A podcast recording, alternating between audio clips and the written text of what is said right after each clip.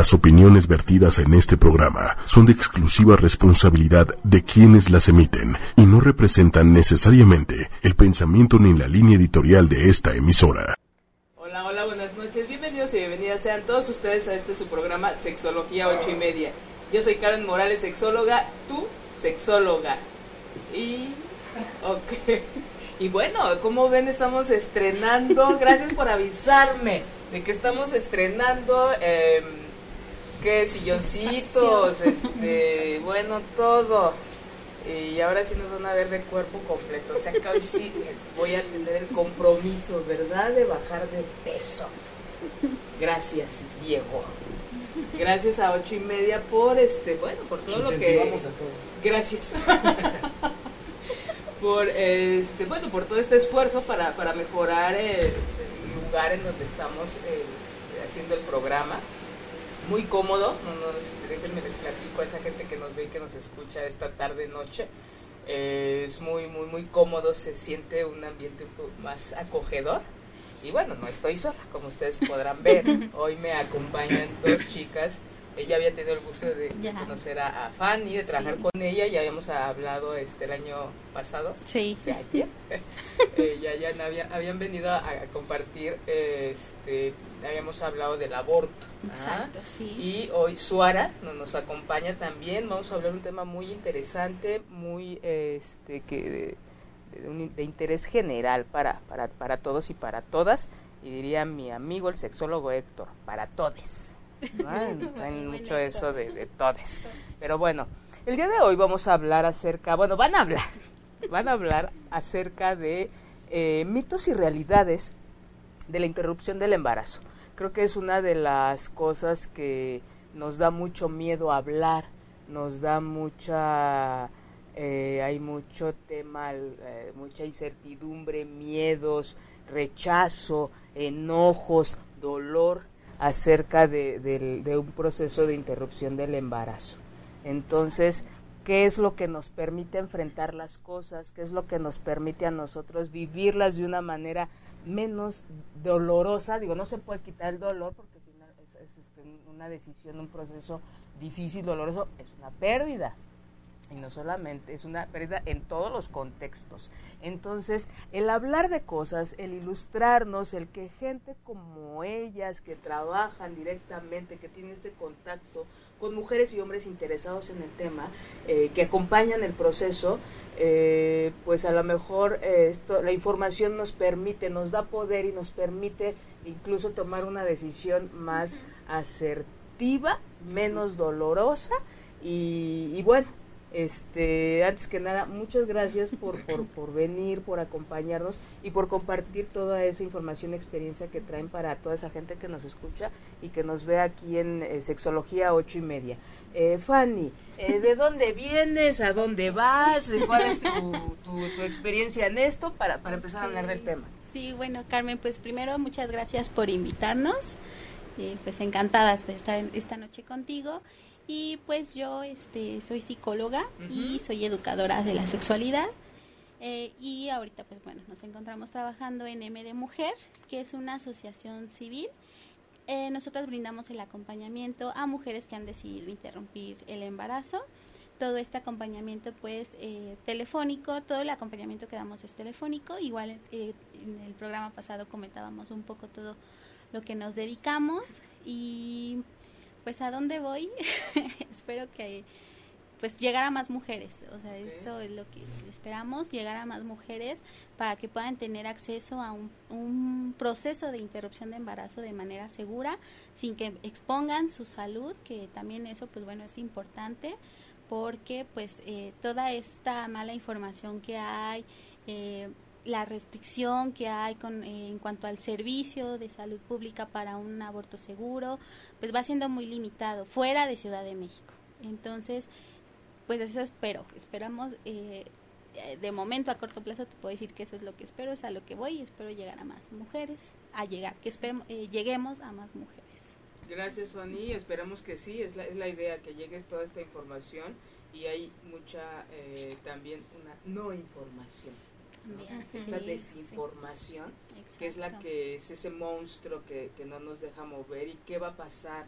Y luego le sumamos al que no sabemos, al miedo, al riesgo, a lo que le pasó a la amiga, a lo que le pasó a la tía, a lo que, hemos experimentado. Que viene internet. y luego que nos eh, esclaviza o nos eh, dice que esta parte de, de, de malas personas de malvadas, que, que nuestro país es, es este eh, todos debemos de ser buenitos y, entonces dice eh, eres eres bien visto y bien vista ¿no? todos tenemos que ser buenos y todos en pro de lo que la sociedad pide y deja un y lado. lo destinado a la mujer no claro. por ejemplo. El que cumplan todos esos roles que cumplamos todos esos roles y cuando nos salimos de esos roles este no, nos excluyen y somos las malvadas. Y es la mala mujer. y nos enseña a que no debemos ser los malos, ¿no? desde ahí. Desde ahí. Pero ¿qué es malo? ¿Qué es malo?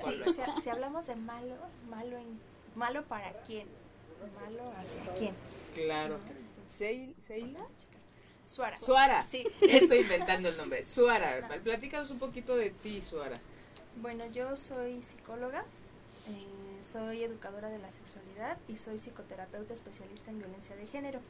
Actualmente pues estoy en el proyecto también de M de Mujer eh, como consejera en, la parte del acompañamiento a distancia a través de los chats de Facebook, de línea y también por las llamadas telefónicas.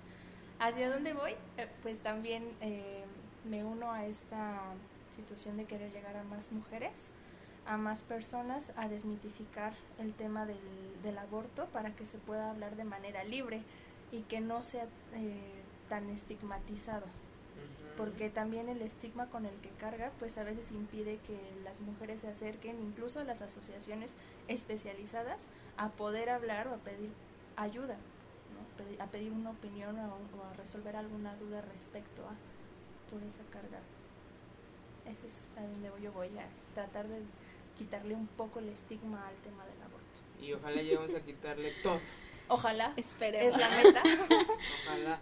Este, entonces, el tema, de, el tema del día de hoy, mitos y, realidades de una interrupción del embarazo, ¿no? Empecemos por algo concretito, ¿qué es un mito? todo, todo, esto que se le cargue que no es real a cualquier eh, concepto, acción o, y, creencia, bueno, concepto, acción, dejémoslo, dejémoslo ahí, ¿no? Todo eso que, que nos han heredado de, influencias de, de, antaño y que eh, creemos que, que, así es y que no y no es real. O sea, el mito tiene que ver con algo que no es real y el mito en este tema es toda esta parte mala, mal vista, lo reprobado, lo que no se acepta. Entonces, ¿cuál sería cuál es el mito que a ustedes, con qué mito quieren empezar? sí, son muchos. Creo que eh, y sería importante empezar desde el mito de que es algo peligroso. El mito de que abortar es peligroso, que las mujeres se pueden morir. Incluso eh, hace poquito igual una chica no me, comentaba que le habían dicho que si usaba las pastillas se le iba a salir el útero. Entonces imagínate desde toda esa mala información de se me va a salir el útero, eh, me voy a desangrar, me va a dar hemorragia, me voy a morir. Y que nos ha tocado igual muchas mujeres que ya tienen hijos y que pues también esa es su preocupación de es que y si me muero qué va a pasar con mis hijos eh, quiero hacer el procedimiento lo más seguro posible entonces creo que ese es un mito muy muy grande muy obstaculizador de creer que un aborto es peligroso y que muchas mujeres se limitan a pedir esa información, a ir a un servicio de salud y es como, no, pues ¿para qué me pongo en riesgo si pues mejor sigo mi embarazo, tengo a mi al hijo, entonces las limita. Es una bendición. una bendición. La bendición. Entonces, sí. Y cuando ya hay procesos que son muy seguros, eh, son procesos que ya están ah, eh, avalados por la Organización Mundial de la Salud y que incluso pues también hace poquito nos poníamos a leer justo para prepararnos para el programa, que son métodos que incluso desde los años 80 están, ¿no? O sea, que son métodos y, y la verdad sí me sentía un poco frustrada, ¿no? Esa parte de, bueno, ¿y por qué si existen estos métodos nos siguen con el discurso de y que legrado, y que es peligroso, y que te vas a morir, cuando son procesos que tienen años, años y que son seguros y que eso todo va eh, permeando también la decisión de la mujer finalmente. Entonces creo que ese es el, el, uno de los mitos más grandes al que nos enfrentamos siempre, todos los días es la misma pregunta. ¿Y es peligroso? ¿Y me voy a morir? Creo que lo peligroso está cuando se practican o se llevan a cabo métodos caseros o cuando se acude a lugares que no son a lugares clandestinos Exacto. verdad a esta par continuar con la práctica de lo oscuro de no ahí no mejor este me recomendaron a alguien y tú llegas y es una casa ¿no? y adentro tienen eh, así como sobrepuesto o improvisado un ni siquiera se les llama un quirófano. ni siquiera una cama o algo donde ponerla sino todo muy improvisado pues eso es lo que es riesgoso. Ese es el riesgo. Entonces, dentro de la práctica como tal, no. Cuando es con alguien profesional, con, con, las instalaciones eh, adecuadas, indicadas. Sí hay un riesgo cuando no se lleva a cabo en estos lugares. Y que sí los hay de los Y la parte económica, también yo creo que es un mito que es caro bueno, caro a, bueno, puede ser más adelante, pero creo que sí, sí, retomar cuál es el riesgo. Sí. ¿No? He visto esta parte de el, hacer prácticas como meterse el gancho de, la ropa, el, este, el golpearse, el, la Coca-Cola, creo que había uno que agitabas la Coca-Cola y te lo ponías en la vagina para que explotara la Coca-Cola y y con eso, ¿no? O sea, era la idea.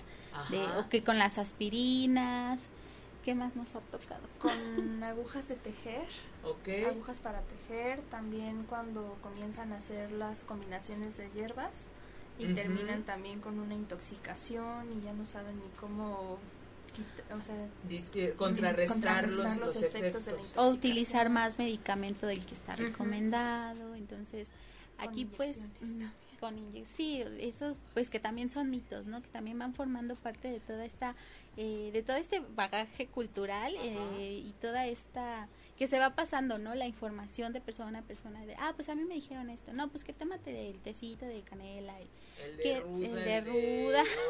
el de orégano, o que igual combinando los test con la aspirina no cuando pues la aspirina no te no te provoca una, eh, el proceso de aborto. Entonces sí, sí nos encontramos a eso. Yo creo que todos los días nos preguntan eso. Por lo menos una chica nos pregunta sobre los test, eh, si se va a morir, eh, qué tan peligroso es. Y, como bien dices, ¿no? Que dependiendo de dónde tienen acceso a esa información. Porque dices, bueno, a lo mejor, y lo que hacemos nosotras, pues hay chicas que están en otros estados que no pueden viajar a Ciudad de México para acudir a una clínica segura y legal. Entonces, eh, nosotras damos ese acompañamiento, pues justamente para que no se pongan en riesgo y que tengan la información eh, veraz, eh, que sepan bien cómo se realiza el procedimiento con, con el objetivo de que pues no se ponga en riesgo. ¿no? A lo mejor no estás acudiendo con un médico, pero sí a una asociación en donde todas estamos capacitadas para el, eh, llevar a cabo el acompañamiento. nuestro, en nuestro equipo pues también contamos con médicos asesores. Entonces, eh, pues sí, es como esa lucha, ¿no? De ir quitando, ir, ir quitando todos estos obstáculos eh, para la mujer, bueno, que la mujer se encuentra para tener acceso a ese, a ese proceso. Y yo creo que este acompañamiento tiene que ver también con dar información y la información da confianza. ¿Qué es lo que estás, me está sucediendo? ¿Cuáles son mis dudas? ¿Qué es lo que quiero hacer? Cómo lo van a hacer y qué, qué, qué sigue. ¿Qué sigue? Eh, porque por ahí otro mito es de que jamás vuelve a ser una mujer igual después de una interrupción. Sí, sí. y, creo que eh, yo retomaría un poquito de eso que no se vuelve a ser igual por el, el acto de responsabilidad que la mujer decidió a veces con y sin, el apoyo de su pareja, llevar a cabo. Creo que sí hay un cambio porque el decidir sobre nuestro cuerpo tiene que ver con un acto de responsabilidad, de conciencia, de respeto, porque lo que viene a lo mejor no, es la, la, primera vez, pero lo que viene o lo podemos ver en otras eh, en otros núcleos familiares o en otras familias, el, las condiciones de vida que va a tener esa, ese, ese, niño, esa niña. ¿no? Cuando yo no deseo cuando hablan de estás preparado, ¿no? Pues yo creo que nunca se, se, sabe, ¿no? Eh, que si alguien tiene el deseo desde la infancia es diferente a alguien que dice desde la infancia yo no le entro, sí, que hay de todo, o que nunca lo pensó, pero sí creo que esto es algo muy pensado. Creo que sí es, esa es una de las diferencias entre quien puede llegar a pensarlo y lo ejecuta, a quien recibe la bendición tal cual. La bendición y pues, pues, ya me lo mandaron o ya me, no, no, nadie te la ha mandado. Y sí tenías la oportunidad de haberlo pensado, concientizado, con el dolor, la tristeza que implica. O todas las emociones que, esto implica. Entonces creo que sí, sí hay, sí hay un cambio, pero en cuanto a, en cuanto a crecimiento, no en cuanto a pérdida del valor como ser humano. ¿no? Sí, y es que, bueno, ahí también depende de, porque no todas las mujeres tienen la oportunidad de decidir. Sí. Eso también es como de, no sé, lo, comparamos un poquito, por ejemplo, con la cuestión del embarazo adolescente, ¿no? Que está tan alto los, los niveles en, el país. Y haciendo la comparación de estadísticas de cuáles son las mujeres que más van a, a que se realizan el procedimiento de aborto, pues son las mujeres que están entre los 20 y 30 años, ¿no? O sea, los adolescentes son es baja la estadística de adolescentes que va a realizarse una interrupción de embarazo porque muchas adolescentes ni siquiera lo contemplan, no saben que tienen la opción de decidir si quieren o no continuar ese embarazo. Y que también tiene que ver pues con lo que decías, ¿no? El entorno familiar, eh, pues es más difícil, ¿no? A veces que una chica adolescente eh, le permitan decidir lo que ella quiere. Está en plena crisis. Exacto, está como en... si no tiene la oportunidad. Si está en crisis de la culpa de híjole y los papás sobre, sobre ella, entonces es como cuando llega alguien y dices, valóralo o valórala, es no puedo porque está en plena crisis, o sea, no la puedo valorar y primero hay que contenerla en este en el momento en que, que, está viviendo porque eh, yo, yo siempre he dicho, no sé, estadísticamente no tengo la cifra, pero creo que muchas veces, lejos de haber disfrutado esa primer relación erótico-sexual, la sufrieron. La mayoría de las veces, digo, aplaudo a quien sí se la rifó y lo disfrutó enormemente, qué bueno, qué bueno, pero habla ya de una preparación, pero generalmente se sintieron obligadas, la presión. la presión y luego están embarazadas. Entonces creo que está en una situación de crisis. ¿Con qué conciencia, con qué claridad, con qué redes de apoyo se va A, llevar, a tomar una decisión de, interrumpir el embarazo? Entonces creo que desde ahí sería todo un buen, buen, programa hablar de qué pasa cuando se un adolescente confirma de que está embarazada, ¿no? Creo que ahí también es importante la, Todo lo que le pasa. Entonces, ¿cómo? El, punto es, ¿cuál conciencia en ese momento de, de, de, shock, de crisis, de, pleno, pleno shock, ¿no? Sí, claro. Y bueno, incluso aunque no sea adolescente, ya la noticia para, bueno, creo que para cualquier mujer en cualquier edad, sí puede ser un poco, si no lo esperaban, si no era planeado, sí puede ser una situación que deje en shock, en donde no solamente se va a gestionar si sí quiere tenerlo o si su opción es no tenerlo, sino también la, la, opinión de la pareja, la opinión de la familia, la creencia religiosa. Si ya tiene hijos, si ya tiene hijos, específicamente si tiene hijas mayores, ¿qué van a pensar de ella si lo hace? Porque incluso eh, hemos atendido situaciones de mujeres que nos preguntan, es que ahora cómo le digo a mi hija o cómo le escondo a mi hija que quiero abortar. Porque si lo si yo lo hago le estoy dando permiso, ¿no? A veces lo Puede ser una idea. Puede ser una idea. Puede ser que, que, esa idea esté permeada en ella y diga, bueno, si yo lo estoy haciendo, le estoy dando permiso, la libertad de que ella lo haga en un futuro. O la otra también, bueno, ¿qué va a pensar si yo la dejé nacer a ella y ahora estoy decidiendo sobre no traer, a, no llevar a cabo a término este embarazo? ¿Cómo me va a ver? Y volvemos al mito, al primer, a la primera situación de mala mujer. Mala madre. y, fíjate, este que dice se asocia al mito de que si se, ¿cómo? Si se legaliza, entonces va a haber más abortos. que apenas declararon. Exacto, sí, que eh, sería quitarles como esa responsabilidad, ¿no? Cuando, pues es un mito, ¿no? O sea, no, no está comprobado que la mujer que, que ya abortó una vez lo, lo vuelva a hacer, ¿no? O sea, muchas veces se ocupa, eh, sí hay, pero no es la regla. Exacto, exactamente. Exacto. O sea, también es un mito, ¿no? Porque pues lo, es lo mismo que, que dicen, ¿no? No, pues ya se le hizo fácil, ya no se va a cuidar, ya no va a usar método, si ya lo hizo una vez, lo va a volver a hacer, que también sigue siendo un mito.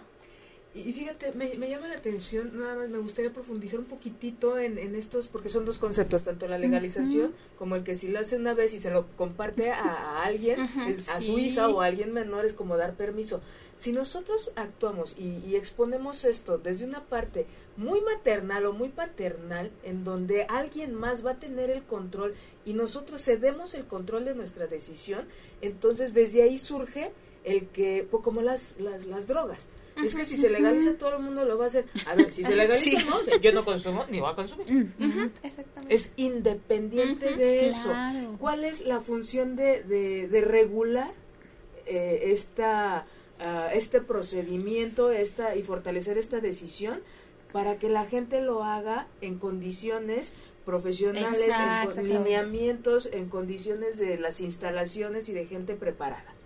No tiene que ver con un permiso, porque es como una clase de pensamiento muy mexicano. Van a terapia para que les demos permiso. Sí. Vamos con el nutriólogo y en diciembre vamos y le pedimos permiso de que nos dejen comer, porque exactamente, entonces nos manejamos bajo permisos.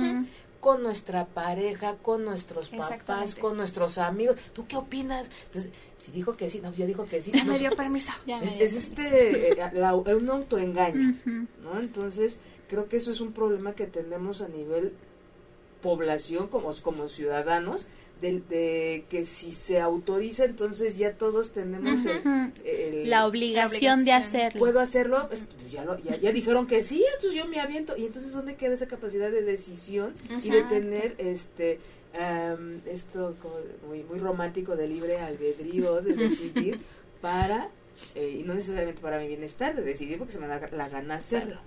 ¿no? Y a veces también es otra de las cosas que, por, pero ¿por qué lo haces? Entonces, la gente que pregunta espera unas respuestas todas filosóficas, todas... De este, de vida. Exactamente. Entonces, la, muchas veces la, se esfuerza uno tanto y se siente uno obligada a dar una explicación. Es, no, si no quieres, no, y eso es para ti pero actuamos también en función de los demás y nos complica más la, la, la, existencia, ¿no? Y creo que también son esas cosas de género que sí afectan más a, a, nosotras como, como mujeres al desenvolvernos y en tomar una decisión o no tomarla, o hacer nos quiere volver locas Dieguito.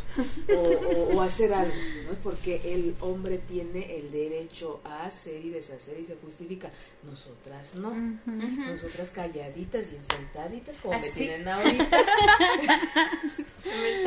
¿Para qué? ¿Para mí? Ok.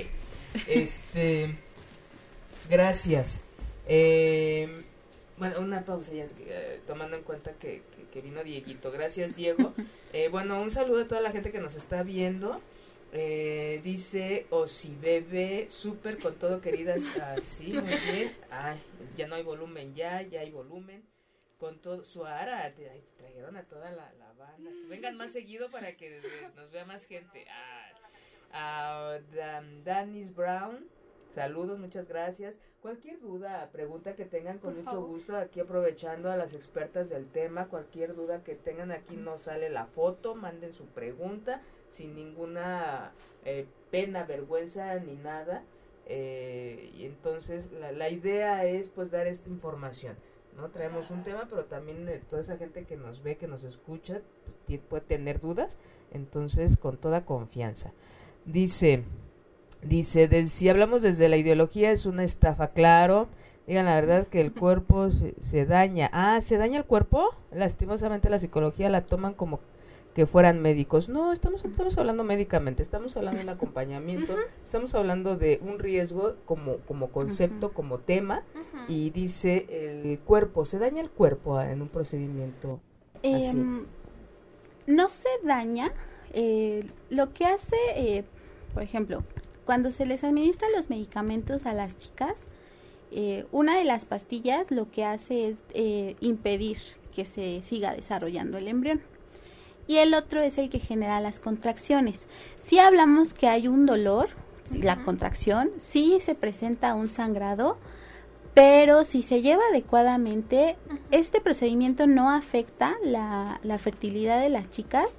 Em, no sé si a eso se refiere a que hay un daño. Em, pues sí, se desprende la, la pared del endometrio y es lo que se expulsa pero un daño como que sé que, que también es un mito, ¿no? De que se, se van a, a quedar este infértiles, ya no van a poder tener hijos.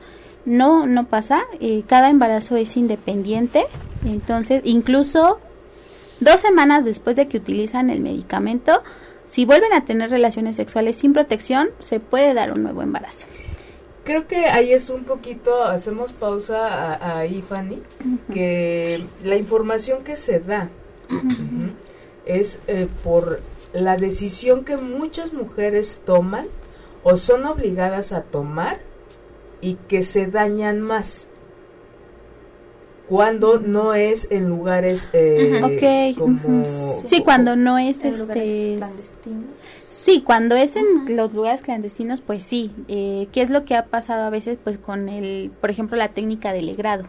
Que si pues una persona no, no está capacitada, no lo maneja, pues sí existe el riesgo de perforación de útero. Ahí sí puede existir un, un, problema, un daño. Entonces, eh, sí, cuando se hace de manera insegura, totalmente de acuerdo que sí implica, puede implicar un daño. Si utilizan más medicamento del, del que se recomienda, pueden tener hemorragia, eso sí puede llegar a pasar. O cuando, porque sí suele suceder cuando eh, una mala praxis, ¿no? Cuando hay este que útero invertido, cuando hay este tipo de cosas que no hay un estudio y se lleva a cabo un procedimiento sin tener este conocimiento previo, entonces la información que se da es porque sí hay lugares donde se puede hacer de manera eh, segura y donde no hay un riesgo o el riesgo es mínimo porque a veces también cualquier procedimiento que tenga que ver con el cuerpo hay un riesgo. ¿no? Sin embargo, es como si hay lugares donde se puede hacer con eh, bajo lineamientos y la mayoría de la gente por no acudir y por irse a lo mejor a este a la clandestinidad o seguirlo como hablamos en un principio no seguirlo manejando como algo oscuro entonces sí caemos en estas situaciones de riesgo de, daño. entonces es cuando la mujer decide interrumpirlo. Si la mujer no decide interrumpirlo pues no, sé, no, cultura general podríamos hablar y, y estar es parte de la educación sexual. Sin embargo porque sí, la vez pasada ya me acordé, me dijeron, es que es promover, no, promover, no, yo te estoy diciendo lo que hay, si quieres lo Exacto. Si no, legalizamos las drogas o no, no, eso te va a hacer que, que, que, te, que las ingieras o no las ingieras, vas a tener tú una postura. ¿Qué postura tiene cada quien? Eso somos responsables nosotros y nosotras y es ahí está la información. Así es. La quieres utilizar un día, tómala. ¿Quieres compartir esta información con alguien más? Adelante. Si tú no decides, si tú te proteges y, y estamos hablando como eh, un, como parte de un peldaño, porque ¿qué hay atrás? Una educación sexual que nos lleve a tener encuentros eróticos sexuales de manera segura y protegida. no es hablar nada más de, que hay, y si todos vamos a interrumpir. exacto, no, y que además... sí es informar para conocer, no promover, la idea es promover los, el, te digo, esta educación sexual que tenga que ver con sexo seguro y protegido. Así es. Y que aparte se hace la exploración previa, ¿no? Como bien decías, hay chicas con útero invertido, nos ha tocado chicas con doble útero, este, y que pues van, son casos como muy, muy específicos, o qué pasa cuando es embarazo ectópico, que no está en el útero, ¿no? Entonces, justo también damos todas esas recomendaciones para que el proceso sea lo más seguro posible. Y también, como dices, eh, que a veces es como de el hecho de que estemos trabajando, que no, y te decía, no es que estemos a favor del aborto, estamos a favor de que se respete la decisión de cada mujer, porque nos ha tocado chicas a las que les damos toda la información y es eh, al momento es como no sabes qué eh, muchas gracias pero ya lo pensé ya lo decidí decidí continuar mi embarazo ok sin ningún problema no estamos para obligarla abortar. Si ella ya recibió la información sabe las opciones que tiene y opta por continuar su embarazo pues es muy respetable. Es está estamos para dar información, no para persuadir, no para influir en la decisión de, de, alguien, ¿no? Que a veces eh, se confunde, ¿no? El, que, este, no sé, como, como las religiones, ¿no? Como, vente, vente, acá, este es el camino del bien. No, este sí es el bueno. está, y tómalo o déjalo, pero esta información es, te sirve digo, a ti o para que la compartas a alguien. Entonces, bueno, otro mito, chicas. ¿Qué otro mito podríamos sacar de una vez al de... ¿Al de las vivencias? Sí. Ah, mira, tenemos una, una, una Ah, Estefanía dice que qué bueno que se hablan de estos temas. Claro que sí, gracias Estefanía. Cualquier otra sugerencia, con gusto. Liliana dice, ¿qué implicaciones psicológicas trae más comúnmente para la mujer? La sacaron. A eso íbamos. ¿Sí? Ah, bueno, pues la leo completa entonces, para yo saber de qué vamos a hablar. Eh, ¿Qué implicaciones psicológicas trae más comúnmente para la mujer el tomar una decisión como lo es la interrupción del embarazo? Ok. Pues justo eh, estaba, vamos a hablar sobre sí, veníamos para otro gran, no sé si sean mitos o sea, sean, o sean diferencias entre las vivencias de una interrupción del embarazo. Cada persona lo vive de manera diferente, al igual que todos vivimos de, de manera diferente, no sé, un duelo, alguna enfermedad, todos los cuerpos reaccionan diferentes y pasa lo mismo en la cuestión emocional. Aquí nos hemos topado en muchas ocasiones que los testimonios que nos comparten o las implicaciones psicológicas que las chicas eh, tienen al momento de, tomar la decisión, pues sí son, como mencionabas en algún momento, Carmen, de una pérdida, de sentir un dolor, una, una tristeza, pero no es propiamente por haber tomado la decisión de interrumpir el embarazo, sino por todo lo que hay detrás. Porque alguien le dijo que era una mala persona, porque su religión no se lo permite, porque la, la cultura o la situación o el contexto en el que ella se desarrolla no está bien visto y es todo eso lo que sí puede traer implicaciones psicológicas para una mujer al momento de.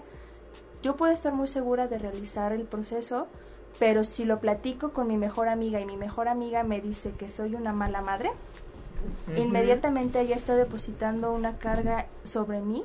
A lo mejor yo también eh, tengo o puedo no quedarme con esa carga, pero pues si es mi mejor amiga y una persona en la que yo confiaba y me dice que soy una mala persona, ya hay algo emocional ahí que a mí me mueve. Chin, a lo mejor sí soy una mala persona, a lo mejor no, no estoy haciendo bien, o a lo mejor no estoy tomando la mejor decisión. Entonces, parte de esas vivencias, pues creo que las implicaciones psicológicas van más por otras situaciones que se dan fuera de la decisión, no por la decisión misma de interrumpir el embarazo. Y todo lo que hemos comentado, ¿qué, qué tan fácil tiene el acceso a, los medicamentos, al servicio? Y ¿Cómo está su relación de pareja? Si tiene el apoyo de la pareja, el apoyo, de la familia, las redes de apoyo. O sea, todo eso es lo que también va afectando esa, ese sentir, esas emociones. No propiamente solo el hecho de decidir interrumpir o no un embarazo.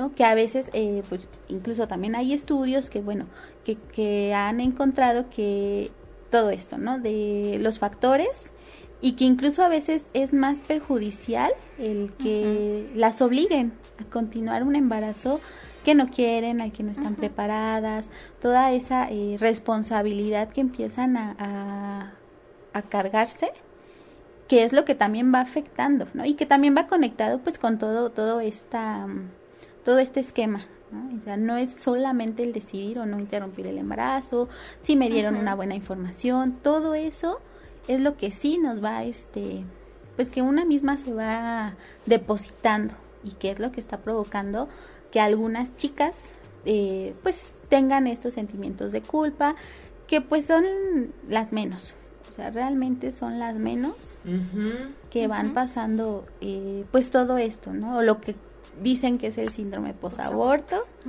que pues realmente no está comprobado que exista un, síndrome ah, posaborto. he escuchado de eso. Este, ¿No? pues justo se trata de eso, de que eh, este síndrome, posterior a, que se realice una interrupción, las mujeres que, bueno, tienen sentimientos de culpa, de tristeza, eh, caen en depresión o que pierden el gusto por hacer cosas o que dejan de hacer actividades, que tienen, pueden presentar ansiedad, dolores de cabeza, dolores corporales, o sea, como todo un, como si estuviéramos hablando de una persona realmente diagnosticada con depresión o trastorno de ansiedad, pero que se deriva después de tomar la decisión de, interrumpir el embarazo. Eso es como lo que se le conoce el, el síndrome post-aborto. Y, y, bueno, ¿y ustedes sí existe o es algo que han estado eh, maquiavélicamente sumando a la práctica?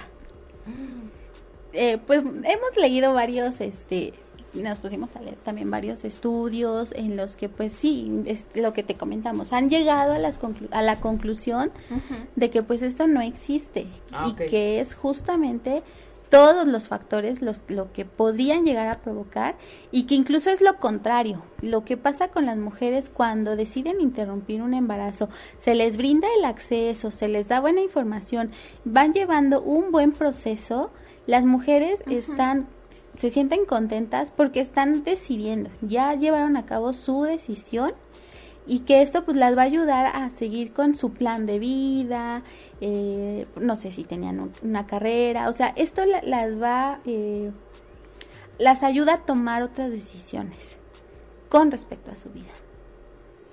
Entonces, fíjate qué interesante, porque es, es, es, es la idea de hablar del tema, de separar la creencia y toda esta historia que traemos retorcida y que nos trae caminando así, de, tomar una decisión eh, con conciencia que es para, em, no sé si llamar mejorar o no interrumpir la vida que teníamos. Me da comparándolo con otra cosa sería como cuando alguien empieza a estudiar medicina y en primer semestre se da cuenta de que no es lo suyo, entonces prefiere y cambia Claro que va a haber un, un, efecto en la persona porque a lo mejor, bueno, me voy a graduar después que mis amigos o a lo mejor ya mis papás gastaron o ahora qué voy a hacer con tantas batas y, uniformes blancos, pero tomo una decisión que eh, eh, eso, eso yo no quería en este momento de mi vida, ¿no? Que creo que es parte de la sexualidad, compararlo con otros contextos para que se vea más eh, real y, y, y bajarla de, del del este de, lo irreal o de lo retorcido de lo que no existe. Entonces es vamos a hacer estoy tomando esta decisión porque no es el momento ¿no? exactamente. Entonces tomo esta decisión porque entonces para continuar con mi escuela para porque hay mucha deserción ¿no? en caso de, jóvenes hay mucha deserción de, escuelas porque no es posible continuar. Eh, y infinidad, entonces se supone que se está tomando una decisión porque no es el momento indicado, no por lo malvado, sino porque en este momento, porque creo que las condiciones tampoco. No sé ustedes cómo, cómo anden de números o si tienen por ahí la idea de qué tanto influye el que una pareja estable o que hay más o menos la libra Porque no es mal, o sea, no, es para quitarle esta parte de malo. Sí. ¿No? Porque también puedes decir, no, ahorita no, porque apenas nos estamos pagando la casa, estamos con el coche y tenemos el viaje. No, ahorita no. ¿no? Y todo, o estás haciendo la maestría, o estás haciendo esto, no es el momento. Platicado, creo que son las menos, sin embargo, es una decisión. ¿No? ¿Qué tanto influye? Eh, no tengo una pareja estable y no porque sea el ideal, sino porque también, pues, aventarse una responsabilidad eh, de una bendición de este tipo para toda la vida de manera unilateral, pues no para nadie es fácil. ¿No? Eh, condiciones económicas, este, y mucho de esto también, eh, si hay un síndrome que se llama el síndrome de la abuela maltratada, ese sí existe, en donde quien termina cuidando al, a la bendición, a la cría de la abuela. Y la abuela siendo que ya le toca vivir una etapa distinta en donde ella ya, este, incluso ya aterró al marido, ya creció a los hijos y ahora le toca cuidar a los nietos. En nuestro país es, muy, este, y es bien romántico. ¿Quién te va a cuidar a ti? Ay, mi mamá, ay, qué linda tu mamá. Sí, no, es abuso. sí, ¿Verdad? Pero es abuso. es, dejemos, creo que es parte importante revisar en qué etapa eh, de, nuestra qué etapa de nuestra vida estamos viviendo y qué nos toca vivir. Y no no que nos toca por lo que nos digan sino que nos, toca porque también ya no es la misma energía de los 20 ahorita a los 40, a los 50, a los 60, o a los 60, 70 que las abuelitas están llevando a los niños a la escuela, y van a las juntas y luego eh, ya hay gente que de verdad ya no tiene eh, esa... Frescura, digámoslo así, para hacer las anotaciones de todo lo que está pidiendo la misma. O sea, ya no les toca. Y más con estos trabajos que, que hay en la actualidad de sol a sol. Entonces es como, es, es una eh, oportunidad de repensar qué tipo de mamá quieres ser con tu hijo. ¿Qué tanto nos toca? Eh, yo lo veo y lo veo mucho. O sea, ya los niños van a la escuela casi el horario del trabajo, de 8 a 6. Sí, ya hay escuelas de tiempo completo. Y, y, aún así lo recoge la abuelita. ¿no? Y nada más conviven, medio conviven sábado y domingo, y eso porque un fin de semana le toca a la mamá y otro fin de semana al papá. Al papá. sí. Entonces, toda esta nueva, um, o esta dinámica que se está llevando actualmente de familias, es como revisar qué tipo de, de, de, de, mamá y cómo quieres tú emplear el tiempo con tu hijo o tus hijos. Creo que cada vez se va reduciendo por la prisa de, y por tantas cosas que hay y tanto tráfico y, ya somos tantos. Entonces sí, es, pensemos que si, si queremos o no llevar a cabo el rol de mamá y si lo voy a llevar, ¿cómo, lo voy a llevar? Nos alcanza emocionalmente, económicamente, físicamente. Hay algo que me encanta cuando, cuando doy clase, hablar de, es que dicen la edad ideal, tipo de la edad ideal es tu primera relación erótico sexual. y la otra, ¿cuál es la edad ideal de tener un, un hijo o una hija? Y es biológicamente son los 24, 26, si no mal recuerdo, pero biológicamente. ¿Por qué? Porque tienes la energía. Tienes la energía de andar corriendo atrás de tu... De, primero, este, biológicamente ya se terminó de desarrollar tu sistema neurológico, es que es lo último que se termina de desarrollar. Entonces, ¿qué sigue de ahí? Pues tengo energía. y tengo trabajo, a lo mejor ya salieron de la universidad y tienen un buen trabajo, entonces... Ojalá. Ojalá. Gracias. Estoy hablando de un y de un... no, me, no se están burlando de nadie en específico, ¿verdad? Y en, y, en, y en coro. No. Pero tienen toda la razón. Y luego en México. Ok, y luego en México. Entonces. es un escenario bonito. Sí, que, que, que, se presumiría, se tienen todas estas cosas. pero creo que por lo que, por el comentario por la risa, creo que no. Entonces, conforme pasa el tiempo, también va disminuyendo la energía. Pero bueno, entonces la idea es pensarlo. Pensar si quiero tener, con quién lo quiero tener, este, sí es como, estoy preparado, no, yo creo que nunca nadie, pero sí se vale pensar. Así como pensar el significado de ser mujer, el significado de vivir en pareja, el significado de ser hombre, el significado de, de cambiar de roles. Porque a las mujeres se nos acumulan los roles. Y, se suman y se suman. Ahora el de mamá, ahora el de esto y ahora el de otro. No, y aparte esa carga que tenemos como de por ser mujer tienes que ser mamá. Y, bien, ¿eh? Y una buena mamá. Y biológica. y, mamá heroica. Mamá heroica. Ajá, la biológica. Que exacto. El tiempo, el dinero, todo. La energía, la paciencia. Tienes que ser buena madre. buena en todo. Todo, exacto. No, y no se nos perdona con que no. Porque luego, como mamás, y muchas me están escuchando, se las cobran los hijos porque se fueron a trabajar y no estuvieron con ellos. Son malas mamás. ¿no? Porque, se dejaron al papá huevón. Bueno, ya, Bueno, dice por acá, este, Ok, ah, ok, dice, pero ya... Ok, no entendí los últimos dos, pero bueno, otro mito, chicas. Eh, híjole, es que queríamos leer un testimonio, pero sí va a ser meternos en más. eh, Deja el debate abierto. bueno, vamos a dejar. Eh, una chica eh, nos compartió un, un testimonio. Eh, pues esto va un poco relacionado al mito de pues que pues quien lo hace es una mala mujer, eh, lo que decíamos hace un momento, ¿no? De bueno, eh, es irresponsable, ¿no? Abortar. Esta, esta idea de que pues, si abortas es porque eres irresponsable y no te echaste la- eh, no te echas el compromiso, es una salida fácil. Entonces hubo muchísima controversia por, por este proceso. Esta chica nos compartió su proceso porque lo llevó pues de una manera amorosa. Para ella fue un proceso muy amoroso, se preparó, le dimos información.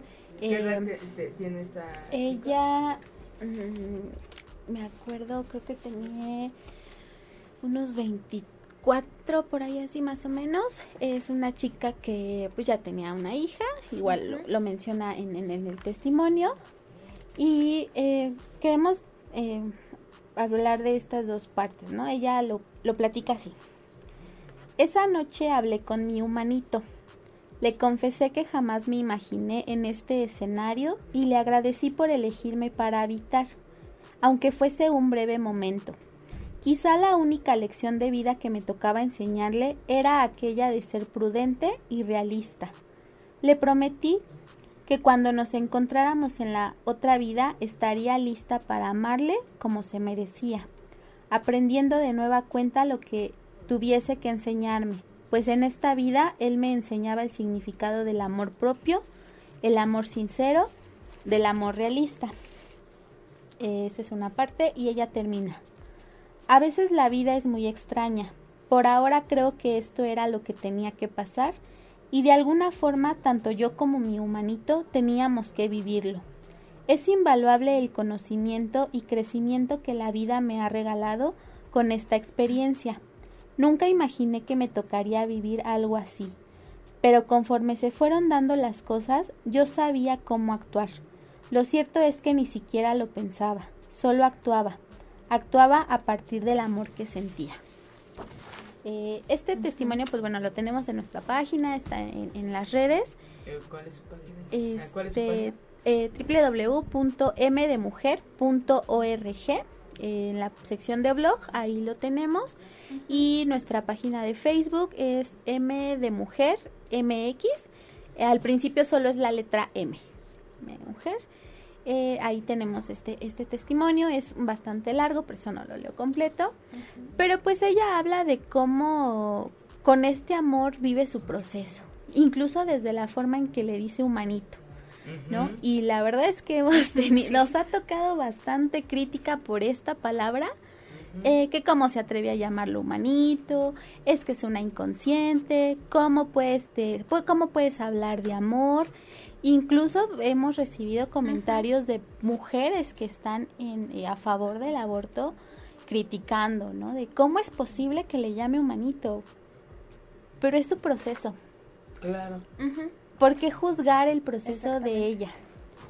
¿No? Exactamente, o sea, eh, en, en esta parte a ella le ayudó ponerle un nombre, ponerle, nombrarlo, ¿no? Un humanito.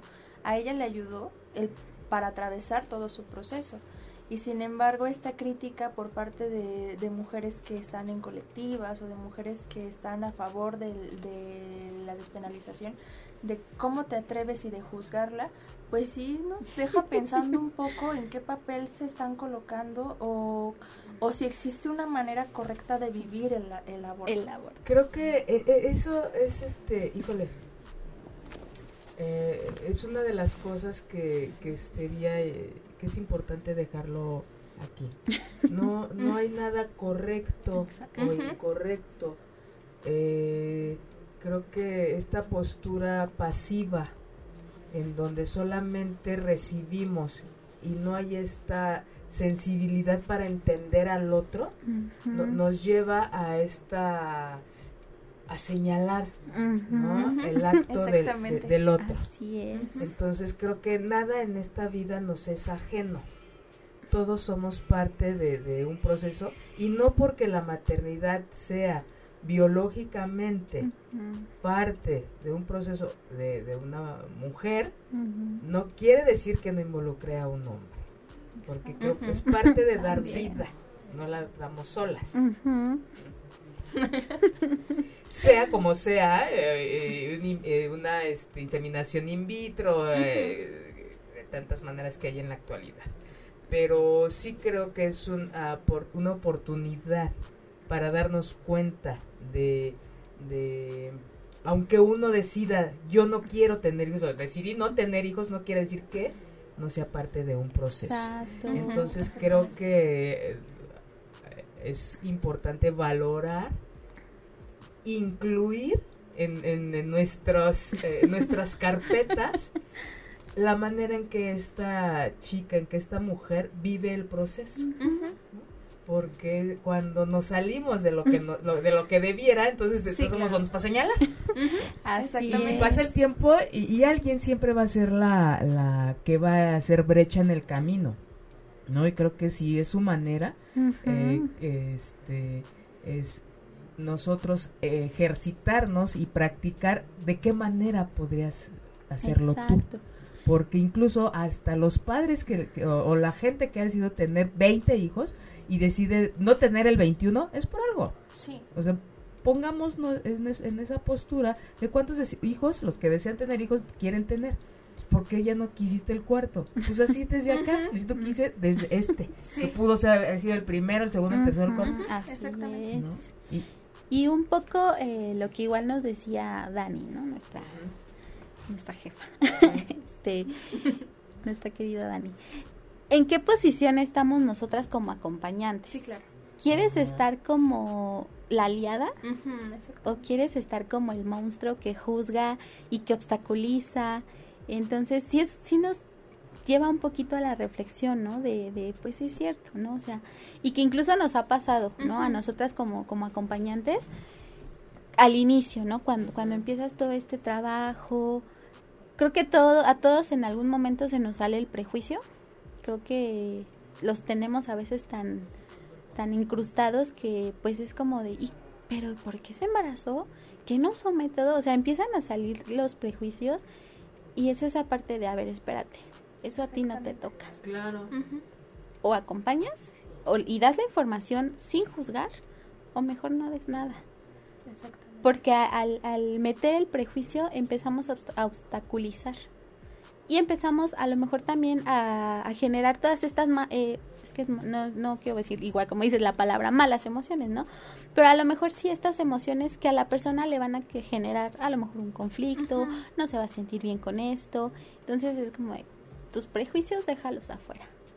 A ti, si tú estás en esta posición porque así quieres estar, te toca acompañar. Y respetas la decisión de la otra persona. Es como invitar a ver qué papel nos toca jugar a nosotros eh, con alguien eh, que toma esta decisión. ¿no? todos tenemos, me, agrada y aplaudo que todo el mundo tenga una opinión, pero no quiere decir que esa sea una ley. Exacto. Y que para opiniones, pues, así. con eh, aguacate. Y que son suyas.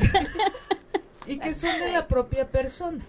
¿no? Entonces, eh, es como, si hay algo que aportar, pues serán bienvenidos en ciertos grupos y si no, este, pues busquen y, cada creo que y cuando vemos estas mm, cual, esta, como esta cualquier otra práctica y la vemos de lejos es más fácil este entre 20 señalar y aventar ¿no? pero cuando está cerca de, nosotros y la, la vida nos lleva a eso, ¿no? A que cada quien no, en, su, en nuestro momento nos va a llevar a tener una experiencia este que siempre hemos más rápido cae un un, hablador, que un cojo.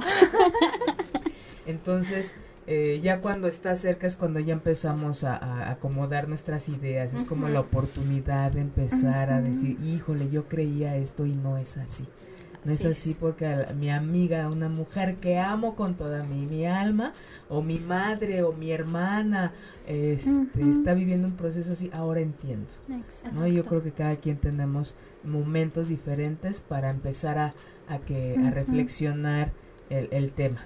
Y chicas, les agradezco infinitamente que hayan Gracias venido a, ti. a hablar de un tema que por los comentarios que he visto aquí, este, hubo dos, tres que les picó, no sé si es el mismo, pero no sé qué pasó porque ya no se me actualizó mi video. Y este, y sí, es la oportunidad de, se habla y cuando se habla se está sacando un tema del, rincón del, del prejuicio, del rincón del oscuro de, de, la sexualidad y es, sí, sí existe. Y cada quien puede tomar una postura y pensémoslo. Porque algún momento, en algún momento nos puede pasar o, a alguien que, que, amemos y qué vamos a hacer, cómo lo o la vamos a acompañar. Exactamente. Entonces, les agradezco mucho. Algo con lo que quieran cerrar el programa, chicas. Uy. pues mira, te podemos sacar una tercera parte. sí, porque se fue muy rápido. Sí, sí, o sea, esa parte de, pues, como dices, ¿no? Lo que no se ve o lo que no se habla no existe, pero pues lamentablemente aquí, aunque no se hable, existe. Y como recién que pasó lo de Argentina, escuchaban en el oh, debate, eh, no recuerdo quién lo dijo, eh, pues bueno, si, si a mí me garantizan que el hecho de hacerlo eh, ilegal, o sea, de, no aprobar la, la legislación, va a provocar que ya no hay abortos y que o que ya no mueran mujeres por abortos, pues va, no lo legalices, pero el problema es que aunque no sea legal, ahí fuera hay un montón de mujeres que están muriendo por un aborto mal practicado. Eh, eh, es como que, qué bueno que, que este tocar esa parte, no es hablar para persuadir o para invitar a alguien, se habla porque muchas mujeres, ¿no traen números? Muchas mujeres mueren por una mala praxis, por una infección, por una hemorragia, por una perforación, por alguna complicación de, de salud. O sea, estamos hablando de la parte psicológica, pero mueren por la parte médica. Exactamente. Entonces, por un mal procedimiento, siendo que se puede hacer el procedimiento en las mejores condiciones, acompañadas y, y este eh, y sin que se pongan en riesgo. Creo que es, El, una de las grandes aportaciones de un procedimiento eh, como, como este. Exactamente. Pues yo, que es un tema que existe, se practica, sea legal o no, ahí está. Y es importante que lo, que lo veamos. algunos nos va a doler, algunos nos va a generar cierto conflicto que no sé qué reacciones pueda generar en otras personas, pero ahí está, se tiene que tratar porque no va a desaparecer con que apaguemos ahorita el, programa y ya, ya, se fue el aborto, ¿no? De mi vida. No, ahí está, y como dijiste, o sea, alguna persona cercana a nosotros lo puede estar viviendo y a lo mejor pues ya sabemos que podemos acudir a una asociación que nos va a dar información real, que va a acompañar a esa persona y sobre todo que nos va a que la va a acompañar de una manera cuidadosa, que no la va a juzgar. Y pues también esta otra parte, no sé, ya tengo la información, ya sé qué pasa, ¿cómo me voy a colocar? ¿Voy a ser el minotauro al final que va a estar ahí componiendo todos los conflictos? ¿O voy a ser ese pequeño hilo de Ariana que me va a ayudar a salir de ese laberinto del que está atravesando esa persona? ¿Cómo me voy a colocar? O a lo mejor me, espero yo a la salida del laberinto a ver si salió bien o salió más o menos. Y ya acá afuera le digo, pues ya te, te, abrazo, ¿no? Pero pues justo eso, ¿no? O sea, saber que existe, saber que es una situación real y cómo nosotros podemos apoyar a esas personas. Y que hay alguien, muy, o sea, mínimo alguien conocen uh, van, eh, de, muy cercano que que está en un proceso o que abortó o que ni te enteraste. Exactamente. Entonces, este es como no nos hagamos, el tema está ahí y hay que hablarse. Exactamente. Y, y hacer algo. Sí. Y pues la invitación, ¿no? Como, como bien dices, sí. pues si conocen a alguien que está pasando por una situación así, no saben qué hacer, no saben qué información darle, pues lo mejor también canalizar canalizar asociaciones seguras. Entonces, pues igual, si conocen a alguien, invítanla a que siga nuestra página en Facebook, que sigan nuestra página. Tenemos datos, eh, tenemos WhatsApp para que las chicas que quieran escribirnos, eh, nos pueden escribir al 5513 673905 o al 55 12 86 42 19 o también tenemos una línea de call center al 01 800 286 93 39 ahí se pueden poner en contacto con nosotras para poder brindarles un acompañamiento darles información confiable segura y que pues justo no pongan en riesgo su vida y tengan acceso a un aborto seguro Chicas, muchas gracias. Fue un verdadero placer que estuvieran aquí acompañándome y Gracias, escucharlas y compartir toda esta información tan importante. Y a ustedes que nos escuchan y nos ven, les agradezco mucho que hayan estado aquí esta tarde noche y a toda esa gente que va manejando que llegue comiendo a su casa, los que están en su casa disfruten a su familia y los que están solos reciban un beso. Si te perdiste de algo o quieres volver a escuchar todo el programa, está disponible con su blog en ochoymedia.com. Y encuentra todos nuestros podcasts de todos nuestros programas en iTunes y Tuning Radio. Todos los programas de ochoymedia.com en la palma de tu mano.